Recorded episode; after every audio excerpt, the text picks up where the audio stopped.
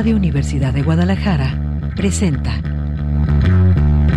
Cosa Pública 2.0. Rubén Martín y Jesús Estrada con los asuntos sociales y políticos más importantes del día. Cosa Pública 2.0. Comenzamos.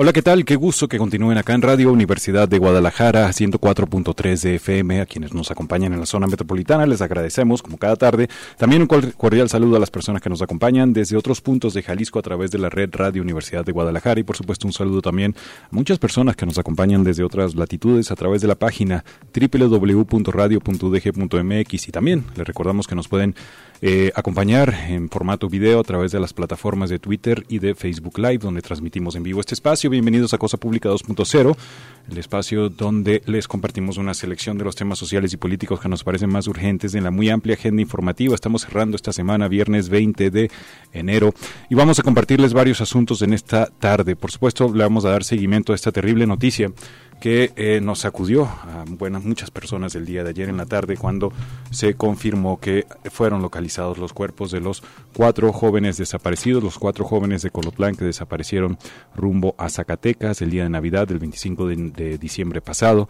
Por supuesto que hay una enorme tristeza e indignación en la zona norte de la entidad por este caso. Hubo concentración Ayer, en la tarde-noche, en la plaza principal de Colotlán, casi 500 personas exigiendo justicia, exigiéndole reclamos tanto al gobierno de Zacatecas como al de Jalisco por esta situación de inseguridad y este terrible crimen que nos golpea a todos y que pues va sumando en esta terrible cifra de violencia organizada que hay en nuestra entidad. También vamos a compartirles otros asuntos en esta tarde. Vamos a tener un contacto telefónico con integrantes del ejido San Isidro allá en el sur de Jalisco Hemos venido dándole seguimiento a este proceso que ya tiene varios meses, en el cual se, un tribunal ordena la restitución de tierras que fueron pues eh, despojadas prácticamente por una empresa transnacional. El problema es que hace una semana se había acordado que iba a realizarse el trámite formal para la restitución del resto de las tierras que están pendientes, que le hagan mayor cantidad de hectáreas, pero se suspendió. Vamos a tener un contacto ya con el ejido para saber cómo está la situación y también vamos a tener un contacto telefónico, esto en la mitad del programa, a una latitud más lejana y convulsionada hasta Perú. Vamos a tener allá un contacto con Eduardo Bendezú eh, de Perú Libre y esto para darle seguimiento a la crisis política y social que hay en ese país. Hay que recordar que hace dos días y todavía el día de ayer, de ayer seguían llegando miles y miles de personas de diferentes provincias de Perú hacia la capital, a Lima, que está prácticamente tomada por un movimiento popular y social que está exigiendo la renuncia de la presidenta, eh, pues que llegó, una especie de golpe de Estado este, y están exigiendo también la instalación de una asamblea constituyente para crear una nueva constitución y salir de estos años que tiene Perú de crisis política y social. Y esto en buena parte por problemas estructurales, el enorme poder que tiene el Congreso allá en Perú, sobre todo dominado por los grupos de extrema derecha. Hay otros asuntos también que vamos a compartirles en esta tarde, pero en general son los aspectos más importantes. Antes de continuar, quiero agradecerle a Manuel Candelas por el apoyo acá en la cabina de Radio Universidad de Guadalajara y también gracias a Alejandro Coronado gran compañero que nos apoya con la asistencia de la producción del espacio, con todo digamos, lo que tiene que ver con la producción, que esté, uh, esté listo. Y también está al lado del teléfono en la cabina que tenemos, si usted quiere llamarnos, y Alejandro le toma la llamada, el número es el 33 31 34 22 22, extensiones 12 801, 12 802 y 12 803, y por supuesto que también la otra opción es a través de las redes sociales, arroba Cosa Pública 2 en Twitter, Cosa Pública 2.0 en Facebook. Vamos a arrancar con el resumen, digamos, de lo que ha ocurrido en las últimas horas allá en Colotlán, después de que la Fiscalía de Zacatecas confirmó que tres de los cuatro cuerpos que fueron localizados en días pasados sí corresponden a de los jóvenes de Colotlán que desaparecieron el 25 de diciembre. Por supuesto que los habitantes de toda esta región del norte de Jalisco están de luto y hacen digamos, una serie de reclamos a través de redes sociales y en esta concentración que ocurrió anoche. Es el reporte de nuestro compañero Gonzalo Vega. Vamos a escucharlo a continuación.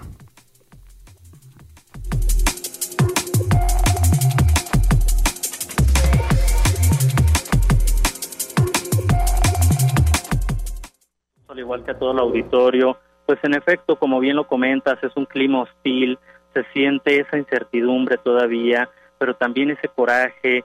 Eh, hay muchas cuestiones que la población no termina de entender, dado que pues todos esperaban eh, una buena noticia y desafortunadamente pues el día de hoy se confirma lo que nadie quería escuchar. El procurador, el procurador general de justicia del estado de Zacatecas, el doctor Francisco José Murillo Ruiseco, anunció hace unos momentos que se confirma justamente que tres de estos cadáveres corresponden a las hermanas Daniela y Viviana y también a Irma Paola. Mencionaba además que eh, se estará dando seguimiento a los peritajes para confirmar eh, justamente eh, el cadáver restante, que se trataba de un hombre, dado que los familiares de José Melesio no se encontraban en el estado. Si les parece, vamos a escuchar lo que mencionó hace un momento el Procurador General. La información que hoy podemos nosotros actualizar de manera ya precisa es que efectivamente por lo menos los tres eh, restos socios sí corresponden a las eh, femeninas,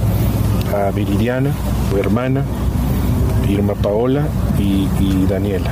Las, las tres femeninas están ya, digamos, genéticamente identificadas.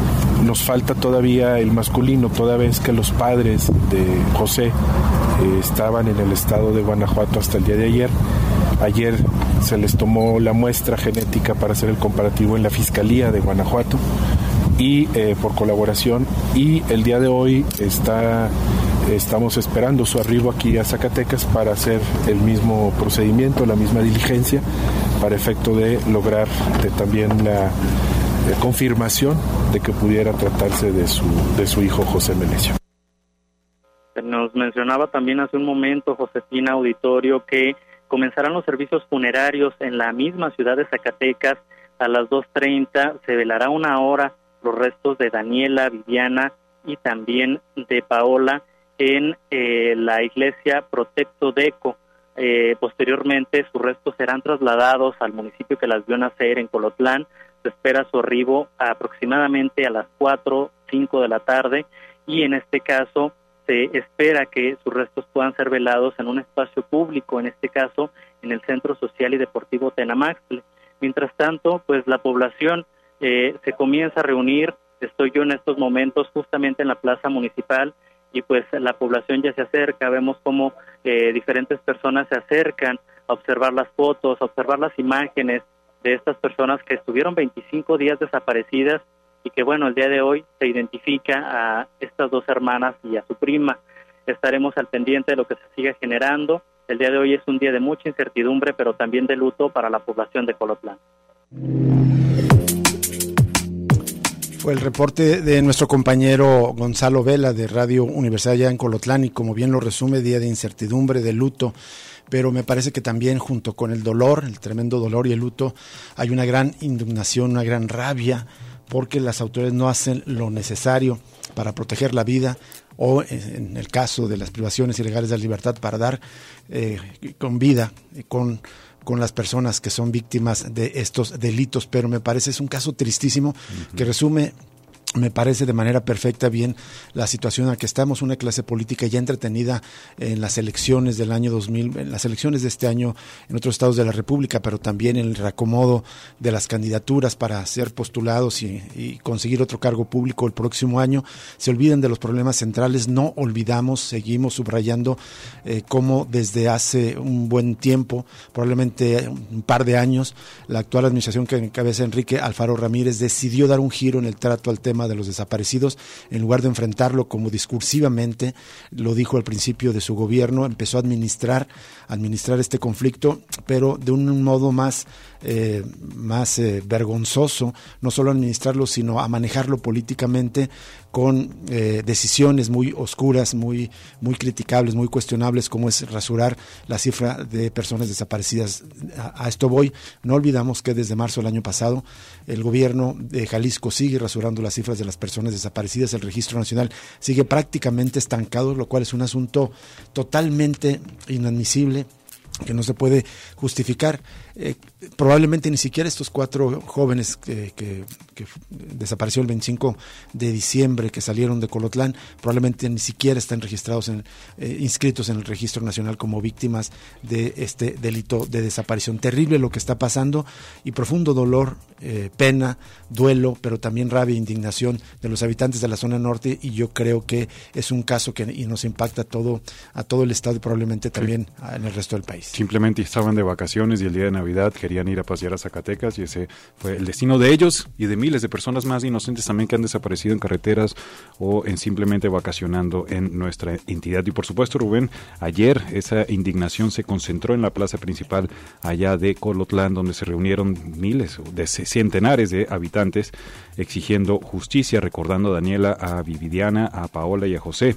Alrededor de 400 personas, según una nota de El Occidental, se reunieron allá en la plaza como muestra de solidaridad con las familias de los cuatro jóvenes. Vestidas de negro en señal de luto en las escaleras del kiosco y en los alrededores colocaron veladoras, así como fotografías de ellos que fueron pegadas en la cantera. También rezaron un rosario de manera masiva y en una sola voz. Al terminar el rosario con gritos pidieron justicia, pues su mayor deseo es que el caso no quede impune y que los responsables paguen. Finalmente en silencio se retiraron a sus casas.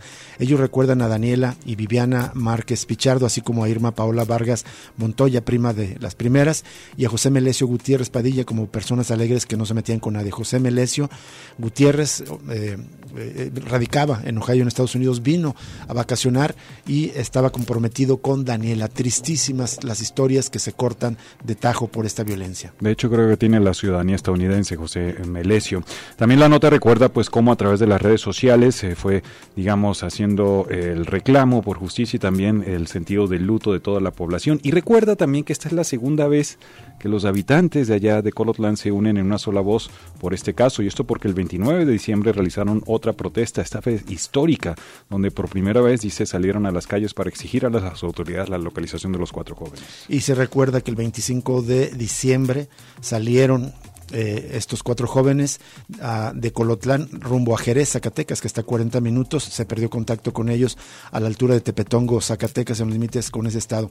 Y en estas manifestaciones históricas también se recuerda un asunto muy importante, que no solamente son estos cuatro jóvenes desaparecidos, sino que se reportó que en un lapso de unas apenas unas semanas, 17 habitantes de Colotlán están desaparecidos. Bueno, ya fueron identificados eh, eh, por fuentes oficiales de Zacatecas que familiares a, los familiares a, que las hermanas Daniela y Viviana Márquez Pichardo de 31 y 26 años desaparecidas el 25 de diciembre fueron identificadas por sus familiares. La confirmación llegó un día después de que las autoridades del estado vecino informaron que en un rancho de la comunidad El Cuidado, en la localidad de Tepetongo, se hallaron los cuerpos de las tres mujeres y un hombre, de acuerdo a una nota del diario NTR. Ahí también recuerda la protesta allá en Ocotlán y recuerda que apenas el lunes de esta semana la Guardia Nacional había localizado dos vehículos y un cuerpo humano en uno de ellos. Después de procesar los indicios, se confirmó que uno de los autos correspondía al que usaban los jóvenes cuando estaban viajando. El martes 17, personal de investigación y pericial con apoyo de las fuerzas federales realizó eh, búsquedas de campo en la zona donde fue encontrado el vehículo y encontró un área de inhumación irregular en el rancho Monte de la Presa Vieja y ahí localizó distintos indicios, así como los cadáveres de tres eh, mujeres y un hombre. Y bueno, después de esto, pues eh, hubo esta sensación de, de, dolor, de duelo, como ya decimos, pero también de rabia que llevó a la protesta allá en Colotlán. Hubo, se recoge en esta nota una, un grito, un reclamo de una mujer. Queremos decir al gobernador que queremos justicia, que no puede quedar impune esto.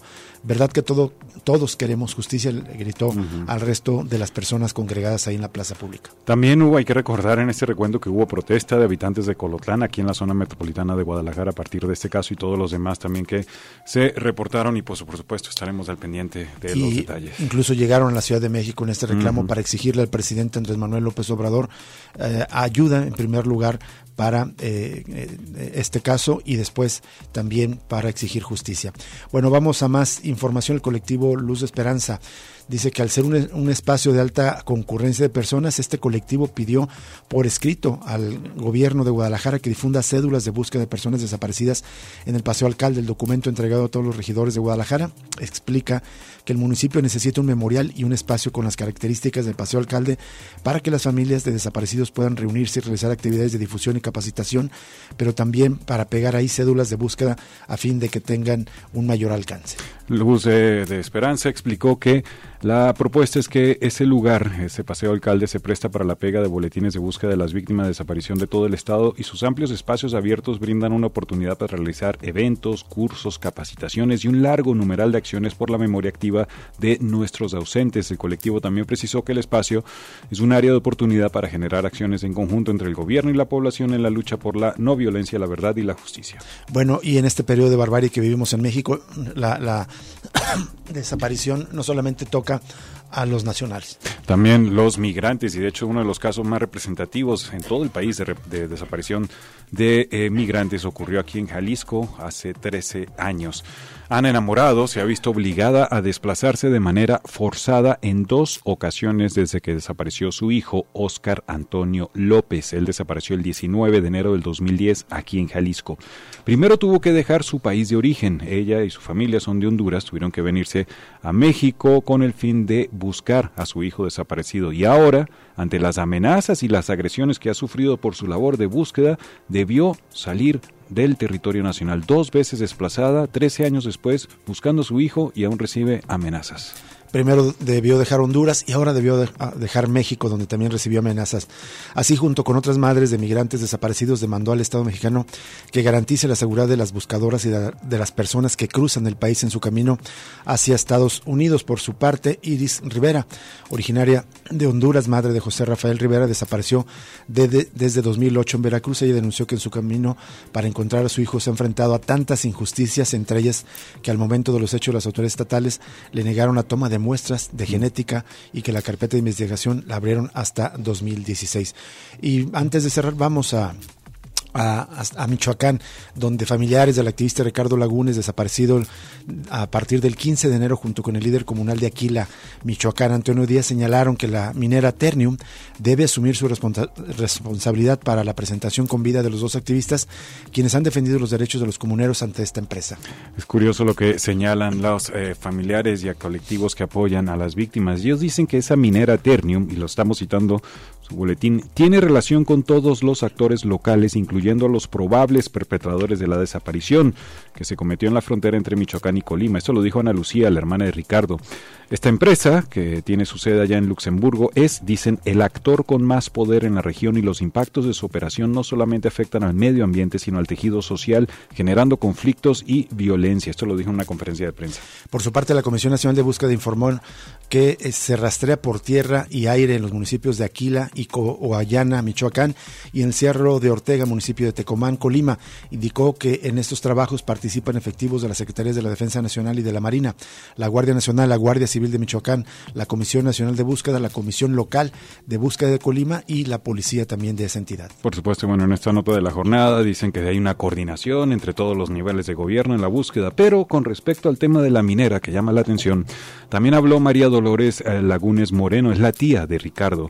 Ella dijo que la empresa Ternium tiene mucho interés en la comunidad de Aquila y por eso pensamos que pudo tener una participación muy importante en el caso y por lo cual estamos solicitando que se manifieste. Si no tiene ninguna situación de la cual estar escondiéndose, que lo diga, pero no ha hecho nada. A su vez, en un mensaje que envió María de Jesús Ramírez, esposa de Ricardo, pidió a los captores que los dejen en libertad. Más tarde, en sendos comunicados, la organización Ideas dio a conocer que el Comité contra la Desaparición Forzada de la ONU activó el mecanismo de acciones urgentes para la búsqueda de Ricardo y Antonio, mientras que la Comisión Nacional de Derechos Humanos indicó que activó la alerta 6 que tiene como finalidad realizar acciones institucionales coordinadas para dar con el paradero de las víctimas. Es importante este caso, como todos los de desaparición, pero en este se anudan muchos eh, intereses y muchos conflictos, entre otros los intereses de las empresas mineras en un contexto en el que apenas el presidente Andrés Manuel López Obrador habló a favor de las mineras, en este caso las canadienses, porque después de la visita del, primer ministro Justin Trudeau eh, solicitó su intermediación para resolver pendientes que tienen algunas empresas mineras en México. Pero también se anuda con otro tema, eh, cómo a veces las mineras echan mano del crimen organizado para imponer el terror, el miedo a los habitantes que están en contra de las actividades extractivas mineras. Es un caso muy, muy relevante que debe resolverse. Vamos Una pausa y regresamos con más información.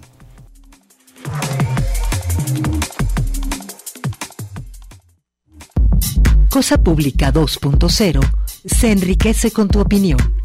Llámanos al 31 34 22 22, extensiones 12801, 12802 y 12803. Regresamos en unos momentos.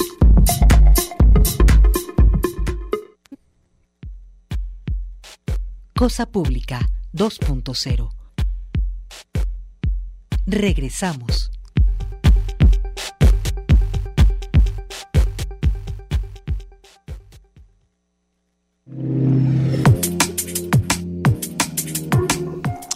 Ya estamos de vuelta en Cosa Pública. Le recordamos que hoy vamos a sortear el libro La Viuda Negra. Lo que tiene que hacer es llamar al teléfono 33 31 34 22 22, extensiones 200, 12 801 a la 12 803 o también anotarse en nuestras redes sociales. Cordialmente invitados. Vamos a la línea telefónica para agradecer a, a Raúl de la Cruz.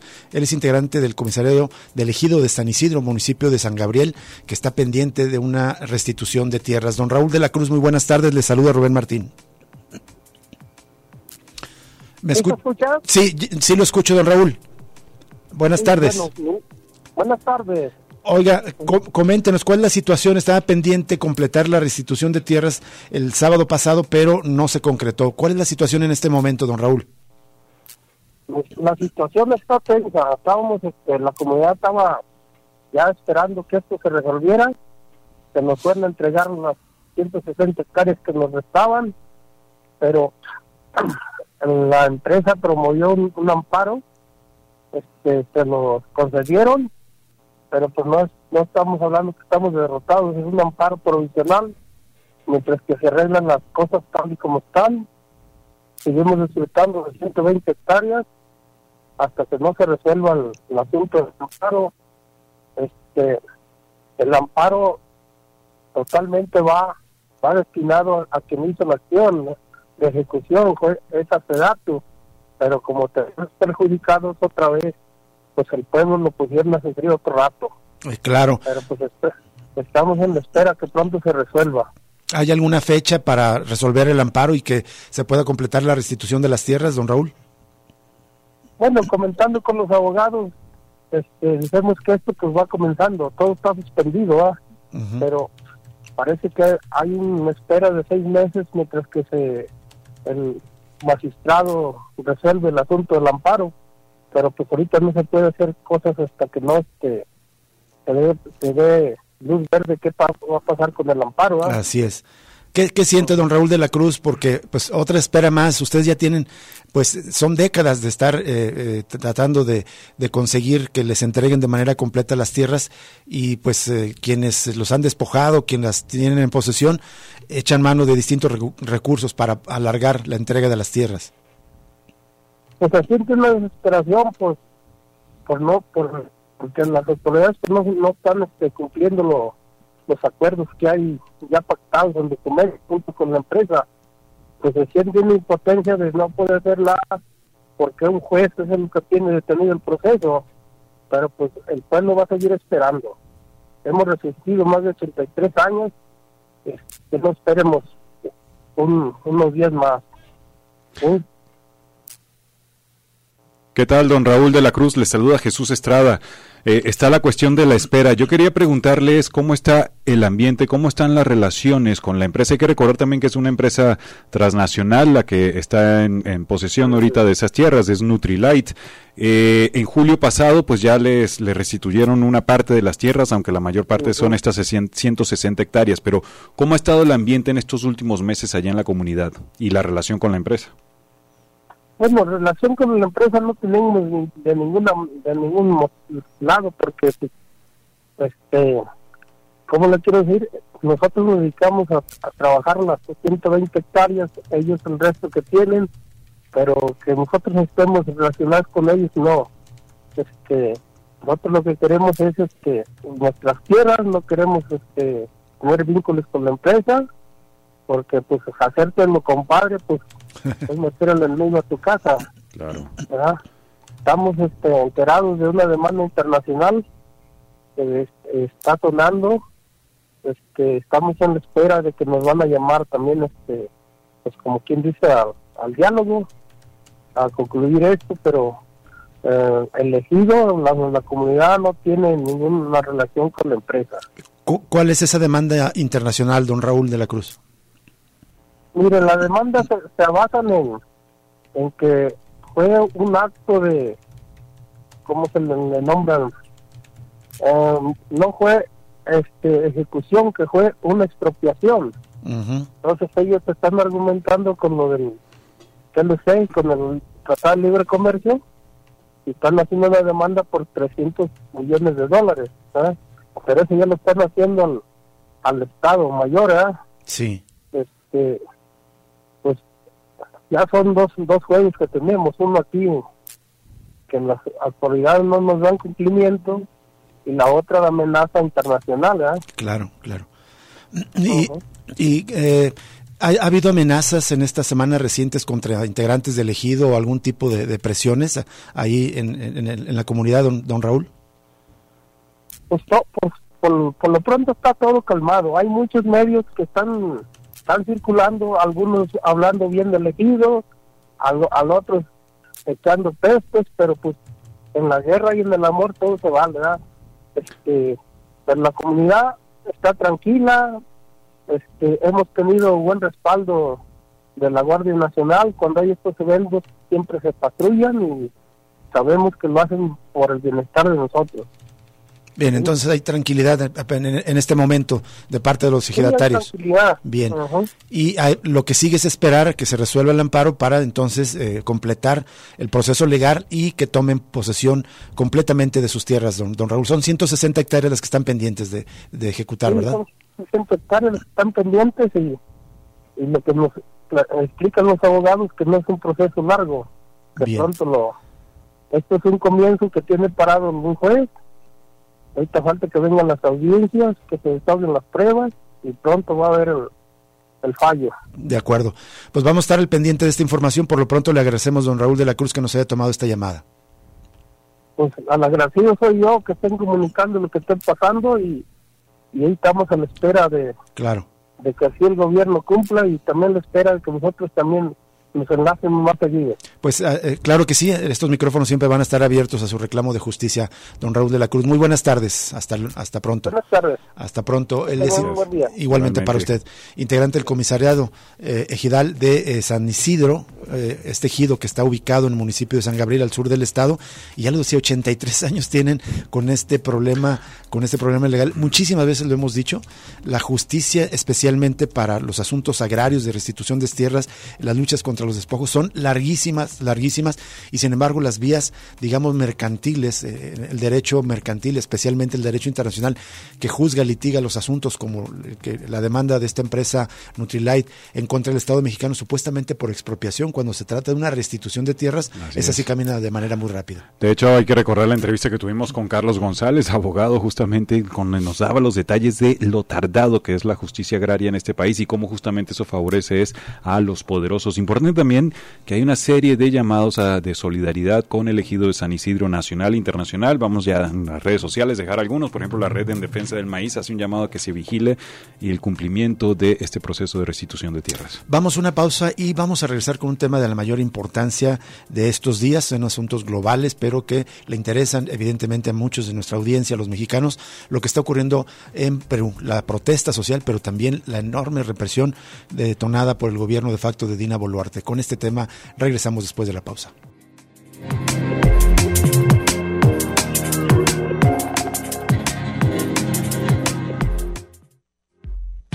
Ya regresa Cosa Pública 2.0 con Rubén Martín y Jesús Estrada.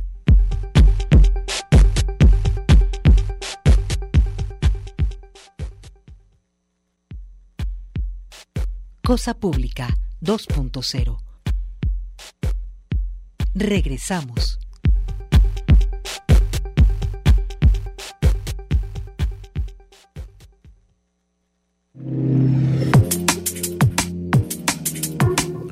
Bien, continuamos en Cosa Pública 2.0. Les reiteramos la invitación para que se anoten al sorteo de este libro que vamos a estar rifando al final del programa. Todavía tienen tiempo.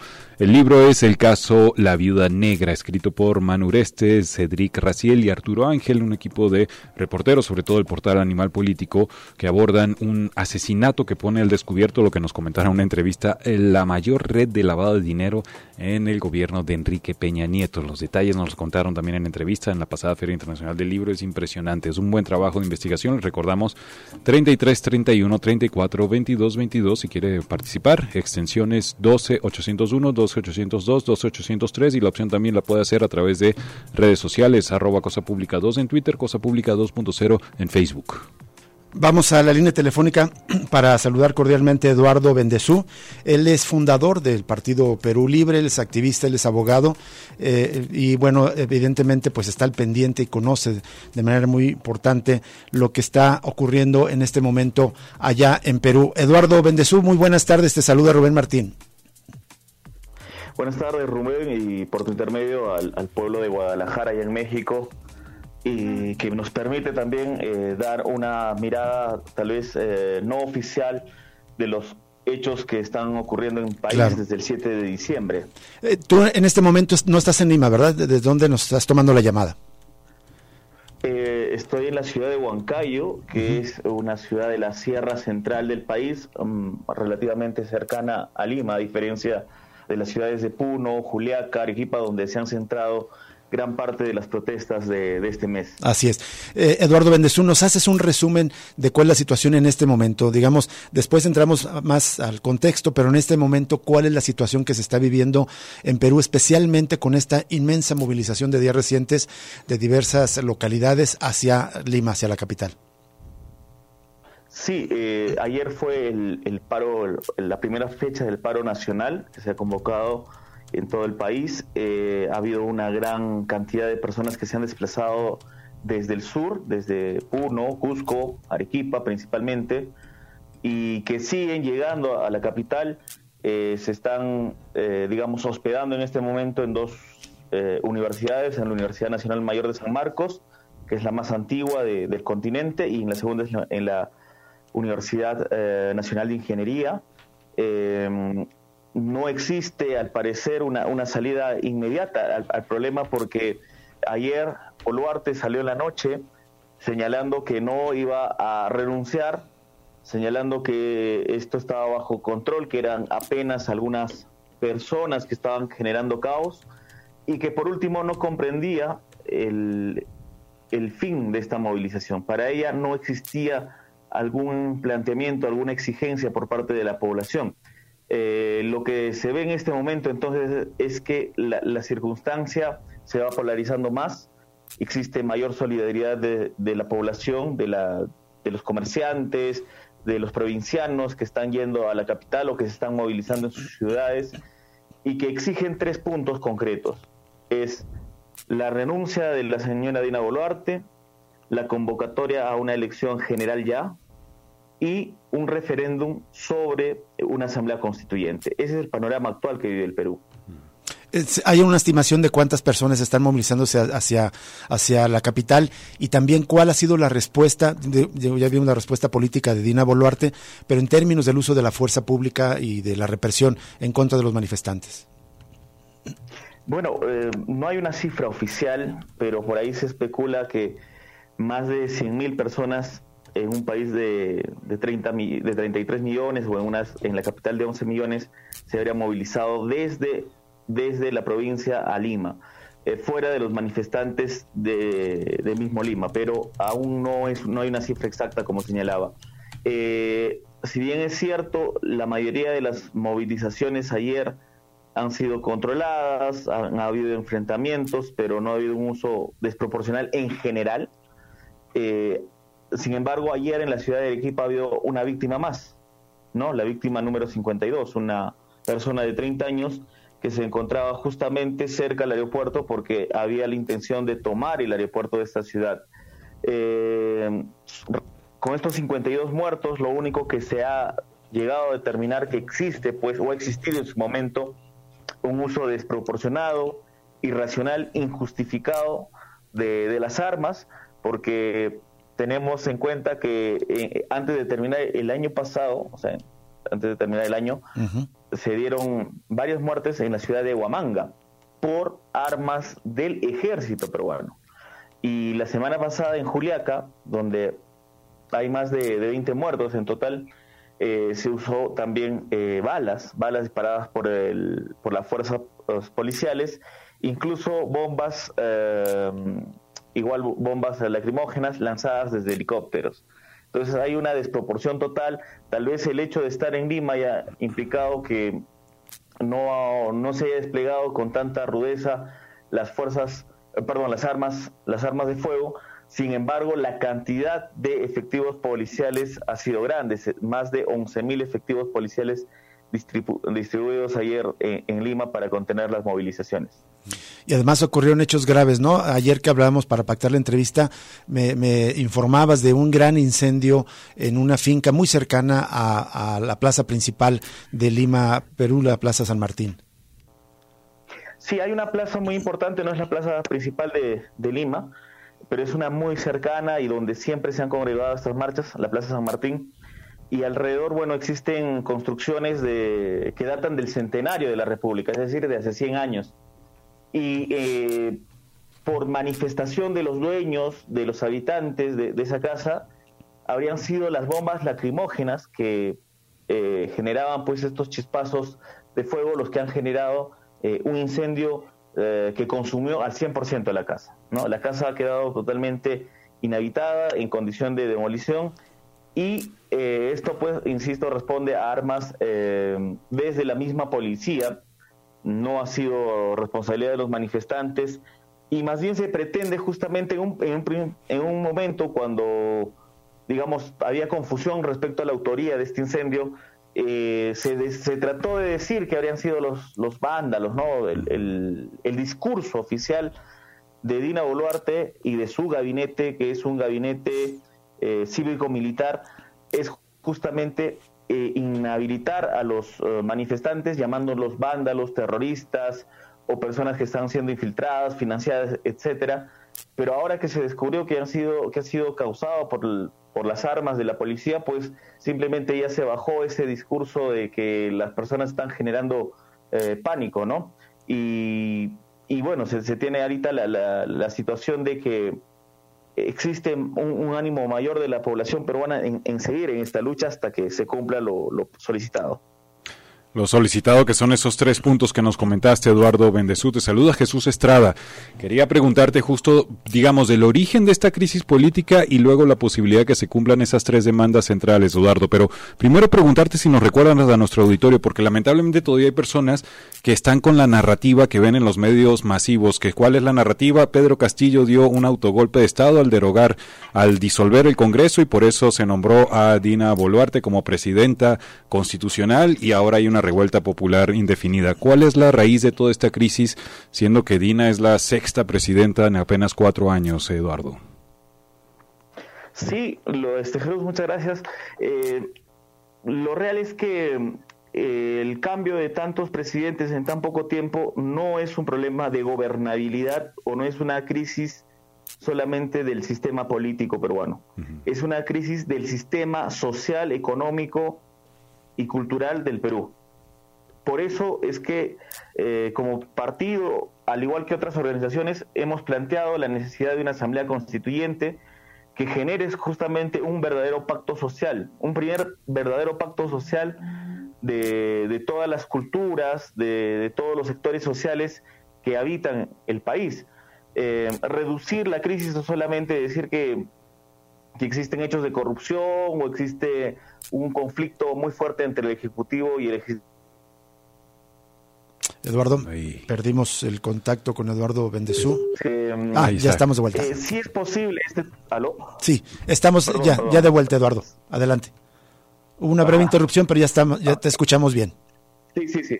Sí, disculpen, había una llamada, creo, y sin interrupción. Les decía que, que considerar que el problema se limita a individuos y a un conflicto entre dos poderes del Estado, que sería el Ejecutivo con el Legislativo, es cerrar los ojos a un problema de raíz. Y el problema de raíz es justamente la discriminación, principalmente económica, el racismo, el centralismo, por ende, pues la pobreza, la falta de acceso a, salud, a educación, al trabajo. Es curioso que estas eh, localidades, estas ciudades en que más eh, se ha visto la movilización de personas, que es el sur y la sierra del país, eh, es justamente donde más se ha practicado la, la, minería como actividad económica principal. O sea, donde más, ah, donde más minería ha habido es donde hay más conflictos sociales porque hay más pobreza, porque se ha acabado con, la agricultura, que es eh, la fuente de ingreso más grande de, la ciudadanía, es decir, el 50% de la población peruana vive directa o indirectamente de la agricultura y sin embargo la minería acaba con ella. Claro. Es una población a la que siempre se le ha marginado y se le ha descalificado justamente en estos términos que ahora vemos, ¿no? Diciéndole ignorantes, analfabetos, brutos, eh, incapaces de, dirigirse, eh, de, dirigirse, de autogobernarse, y también la propia estructura del país, que es en extremo centralista, ¿no? O sea, es un país republicano unificado, ¿no? no es una eh, confederación, ¿no? Son estados subnacionales que dependen económicamente y tributariamente de Lima. ¿no? Lima, una, una ciudad pequeña, geográficamente hablando, que concentra el 30% de la población. Entonces, son estas situaciones las que han desencadenado eh, e-, esta, esta sensación. Y por último, es la llegada de Pedro Castillo. Pedro Castillo es justamente la redención, es el símbolo de que la población vulnerada podía llegar a ser gobierno. Pedro Castillo prometió una asamblea constituyente y otras reformas, no las cumplió ciertamente, pero significaba justamente que un poblador común podía gobernar al país. Además, que su gobierno estuvo desde un inicio signado por el, ataque sistemático no solamente de la derecha, no solamente del partido del dictador Fujimori y de su hija, sino también de los grandes medios de comunicación, de los medios monopólicos, que son los que emiten información a nivel nacional e internacional, como el Grupo El Comercio, que, tiene el 80% del control de los medios escritos en el Perú. También de una clase empresarial que pues simplemente no estaba de acuerdo con, con que un indio esté en el poder. En tercer lugar están otros poderes del Estado, como el Ministerio Público, Fiscalía de la Nación, eh, como el mismo Poder Judicial, como eh, la, Contraloría, General de la República, todas estas entidades y otras más comenzaron a acercar al presidente Castillo incluso antes de que juramente como presidente.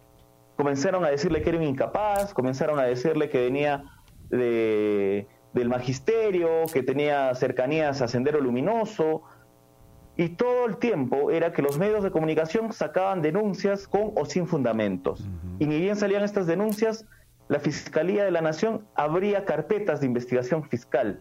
Ha sido un acoso sistemático. En menos de un año y medio, tres pedidos de vacancia, algo que nunca se había visto en la historia del país.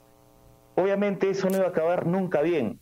Y es lo que entiende la población que sucedió, que el discurso de Castillo del 7 de diciembre fue casi obligado, casi llevado a un extremo, porque la derecha simplemente no le permitió gobernar a él y por ende al pueblo. Y lo que después vino de eso ha sido una vorágine de masacres, que es lo que también la población consideraba que iba a pasar. Entonces, justamente quienes, por alguna manera decir, operaron para, para quitar a Pedro Castillo del poder son quienes están sosteniendo a Dina Boluarte en este momento, Eduardo Bendezú. Quería preguntarte finalmente cuál es como el escenario que ves. Eh, ¿Ves que con la presión social eh, llegue a renunciar Dina Boluarte y se convoque a este referéndum para un Congreso Constituyente o eh, se intensifique la represión? Bueno, mm, eh, estas movilizaciones, esta protesta tiene una característica, es muy espontánea, es em, muy de sentimiento, digamos, por ende no se generan liderazgos fuertes, por lo menos transversales, de decir que hay uno, dos, tres personas que dirijan estas grandes movilizaciones. Es, el mismo pueblo, las mismas comunidades, la misma sociedad civil que se está autofinanciando, está eh, en contra de este gobierno. Eso implicaría que es muy difícil que Dina Boluarte pueda negociar con alguien, porque el alguien que vaya a negociar no tendría legitimidad. Pero eso también va a implicar que la respuesta, como ayer ya lo ha señalado Boluarte, sea más cruenta, se militarice aún más el país. Incluso por ahí se especuló, aunque después eh, negó ayer también Boluarte, que habría pedido el ingreso de Fuerzas Armadas extranjeras, ¿no? Pero esa especulación ya está hace una semana. Los sectores de más derecha quieren que ingresen fuerzas extranjeras, como si fuésemos una colonia literalmente, para sofocar esta rebelión. El escenario que yo veo es que aquí solamente dos opciones. O es que el pueblo gana con, esta, con este pedido, estos tres puntos, la renuncia inmediata de, de la ilegítima y títere de Boluarte, porque es eso, la, derecha la gobierna al 100% ahí, al igual que las Fuerzas Armadas. Eh, la, convocatoria de elecciones generales eh, lo antes posible, que dicho sea de paso, existe un informe del Jurado Nacional de Elecciones, así como de la OMPE, y que son instituciones que ven los procesos electorales en nuestro país, que señalaban que las elecciones se podían realizar en cuatro meses. Entonces, es posible eso. Y tercero, un referéndum sobre eh, la convocatoria de una asamblea constituyente. O la otra opción es que a punta de bala, a punta de persecución fiscal, mediática, judicial, pues eh, se pueda desmoronar el movimiento uh, social en, en, este momento. Pero de ser así, esta segunda opción no sería por mucho tiempo porque posiblemente otro evento, tal vez de carácter económico, pueda reactivar la, la indignación y la movilización de, del pueblo peruano. Muy bien, Eduardo Bendezú, pues vamos a estar al, pendiente de, cómo eh, evolucionan esta, este conflicto social, eh, sin duda el más importante en las últimas décadas allá en Perú. Te agradecemos enormemente que nos hayas tomado la llamada. Muchas gracias, um, Rubén. Muchas gracias, Jesús. Hasta una próxima oportunidad. Y así, igualmente. Muchas gracias, Eduardo, Bendezú, uno de los fundadores del Partido Perú Libre, justo el que llevó a la presidencia a Pedro Castillo allá en Perú. Y pues muy preocupante el llamado que ayer hizo Dina Boluarte, la respuesta que hizo Dina Boluarte, justo en el día que de mayor movilización en Lima lo que dice es que va a haber más represión prácticamente. Y bueno, ella mantiene que va a haber elecciones anticipadas, pero son hasta abril del próximo año y la gente quiere elecciones ya. Nos comentó ahí Eduardo que hay posibilidad en cuatro meses, claro, más lógico. Absurdo. Y bueno, ya nos ofreció un buen contexto de cómo, pues prácticamente estos sectores oligárquicos de la derecha, la concentración de medios, que es muy importante allá en Perú y cómo actúa de una manera muy importante para intervenir en los cursos, eh, en los acontecimientos políticos, en los intereses empresariales, los intereses de las mineras son los que conspiraron para eh, tirar a Pedro Castillo. Y, es una cosa curiosa, la gente no está reclamando que regrese Pedro Castillo, lo que no quiere es Dina Boluarte y que llegue otro gobierno. Vamos a una pausa, pero antes de la pausa queremos eh, recordarle que estamos sorteando el libro La Viuda Negra, una extraordinaria un relato de texto de periodismo de investigación, pero que también se puede leer, como una novela negra. y pues ya sabe, tiene el número telefónico de la cabina de Radio Universidad de Guadalajara. Todavía tenemos los últimos minutos para que se inscriba el 33 31 34 22 22, extensiones 12 801 a la 12 803 y también a las redes sociales de Cosa Pública 2.0. También por ahí se puede inscribir. Vamos a la última pausa y volvemos.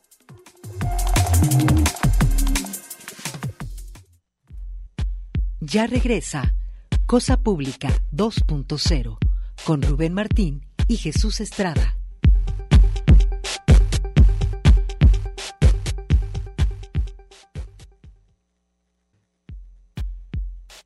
Cosa Pública 2.0.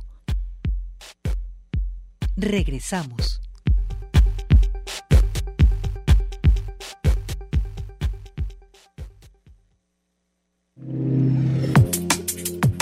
Volvemos a Cosa Pública 2.0. Ya estamos a punto de terminar el programa, pero todavía si usted en este momento se anota en nuestras redes sociales o nos marca al número telefónico, todavía se puede inscribir para llevarse el libro La Viuda Negra, esta investigación de los colegas de Animal Político Manureste, eh, Graciel.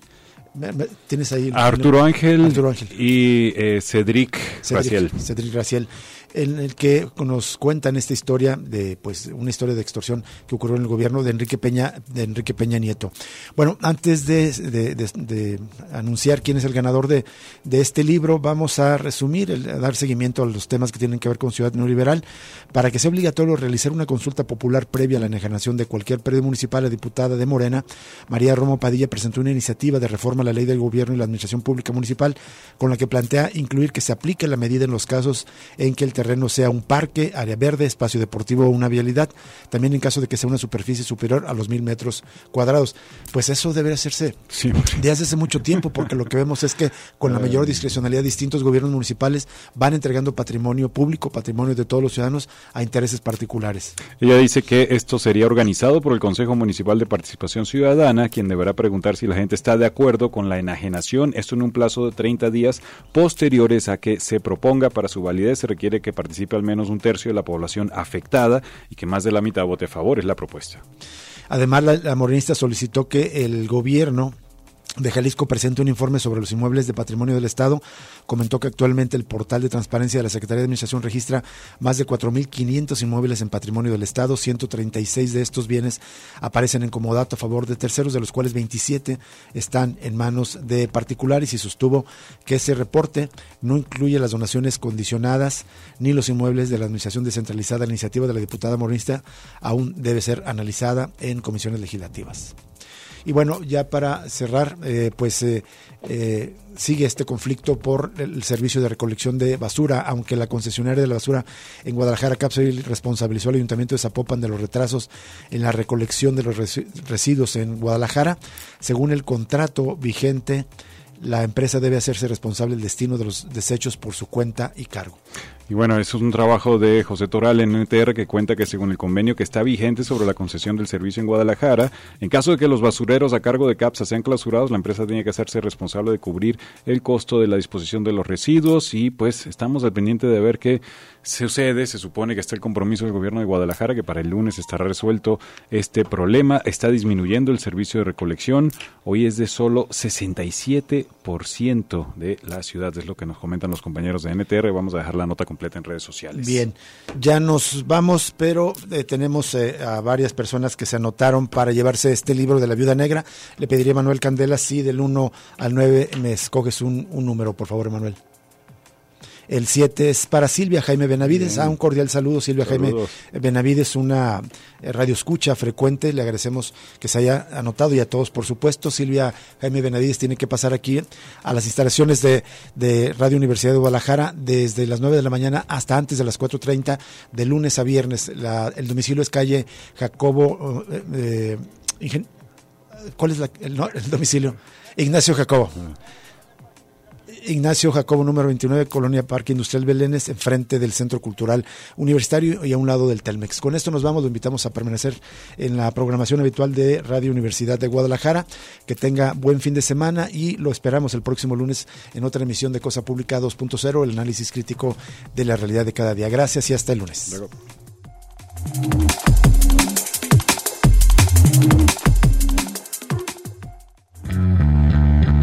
Radio Universidad de Guadalajara presentó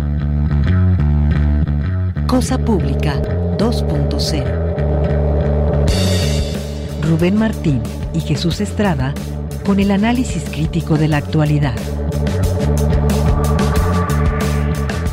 Cosa Pública 2.0. Gracias por escucharnos.